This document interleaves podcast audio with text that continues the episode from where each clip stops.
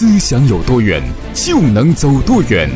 您现在收看的是管理咨询第一微信讲座，每天播出一期管理实战课程，内容包括创业案例、战略运营、人力资源管理、合伙人管理模式、领导力修炼。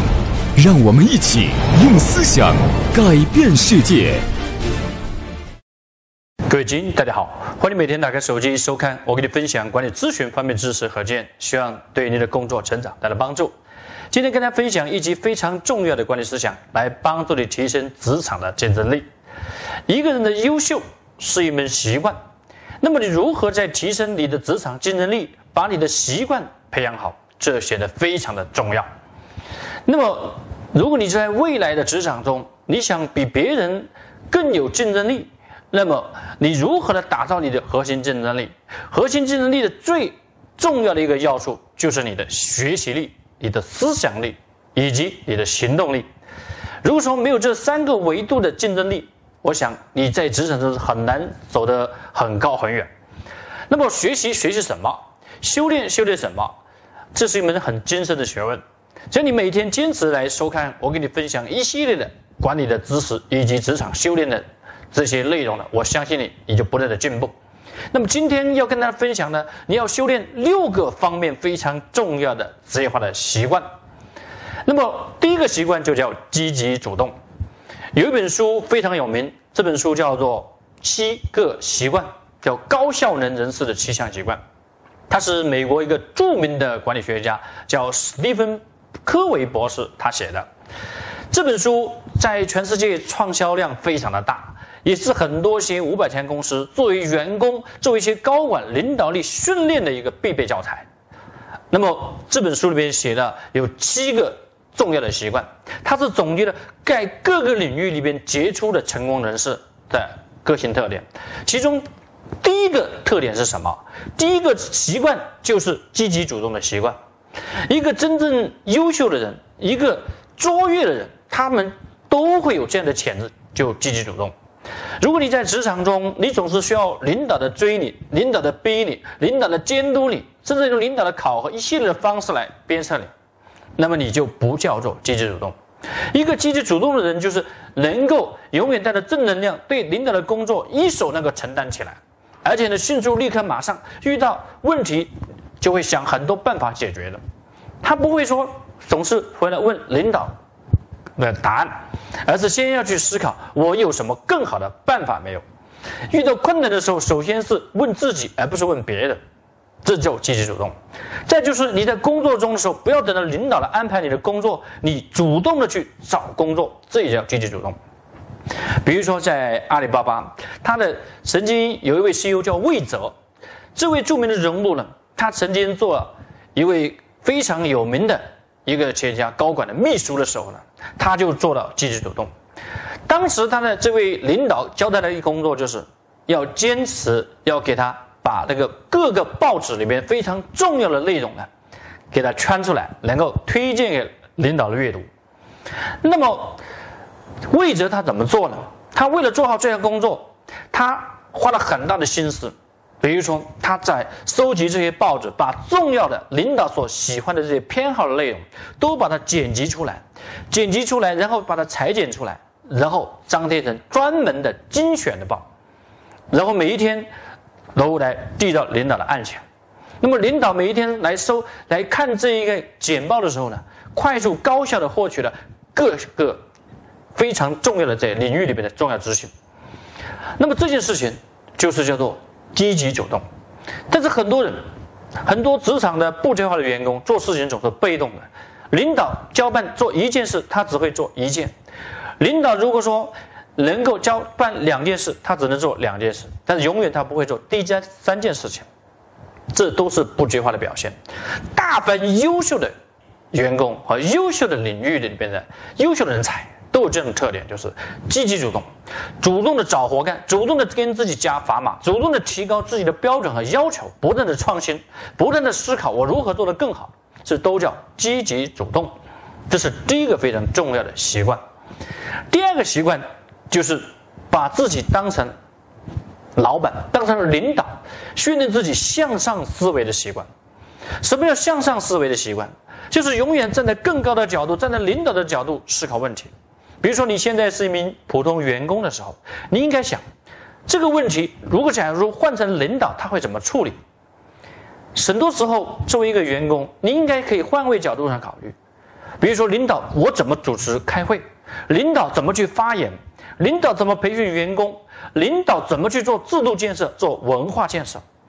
那么，作为一个员工，你当你在员工的时候，你站在更高的角度思考问题，你接下来未来你成为领导，有一个很好的机会要提拔你的时候，你已经做好了你的思维习惯的准备。但是很多人，在作为一个员工的时候，只把自己的眼界盯在自己的三分三亩地上，永远不会站在更高更宽的角度上思考问题。所以，一旦提拔成部门团队的领导的时候，他就发现自己的思维跟不上了。自己的眼界也跟不上了，这就是因为你没有平常修炼自己的向上思维的习惯。所以，作为一名员工，作为一名职业化的员工，请你记住，从今天开始，你就应该训练自己的领导思维、向上思维。那么，接下来要训练第三个习惯，就是结果导向的习惯。就做任何工作都想到我要做结果，而不是做完成任务。什么叫结果？什么叫任务？比如说，你发一份通知说要开会，而发个通知就叫任务。那么，让所有的与会者按时来参加这个会议，这才是你发通知最后的结果。非常重要的这种职业化的意识。如果你如果不能够树立这样的结果导向意识，你会发现你的成长会很缓缓慢。你每天的忙碌，但是没有很好的结果的时候，你会。在职场中遇到巨大的瓶颈，那么你要做好结果导向，你要消灭你的借口。当你完不成工作，当你做不出结果的时候，你应该承担责任，而不是会想到很多理由、很多借口来说推卸责任。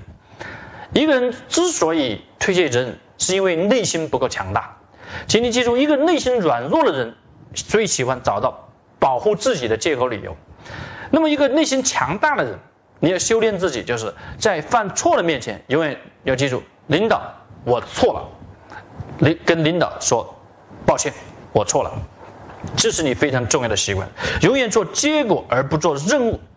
你要想把这个习惯修炼好了，你平常要记得每一天下班前要把当天的工作结果要把它进行汇报，同时把第二天的工作的计划把它安排好，要做到日事日毕。日薪日高，比如说像海尔，海尔这样的一家公司，他们非常强调就是日事日毕，叫 O E C 管理法。所有的员工每一天下班前要把当天的工作结果写下来，同时把第二天工作的计划也把它写下来，及时发发给领导。而这个是非常好的职业化的方式。作为一个职业化的员工，请你记住，从今天开始要学会结果导向的思维。没有结果就没有尊严，没有结果就。这对时间在挥霍。接下来跟大家分享第四个方面的职业化习惯，就是为你的上司分担解忧。无论你是一个基层的员工，还是个中层的干部，还是一个高管，永远想到你怎么去为上级分担解忧。你能够快速的成长，是因为你能够做到别人做不到的事情，甚至能够做到领导能够做到的事情，你就成长了。所以呢，你应该经常问领导：你有什么事情需要我做？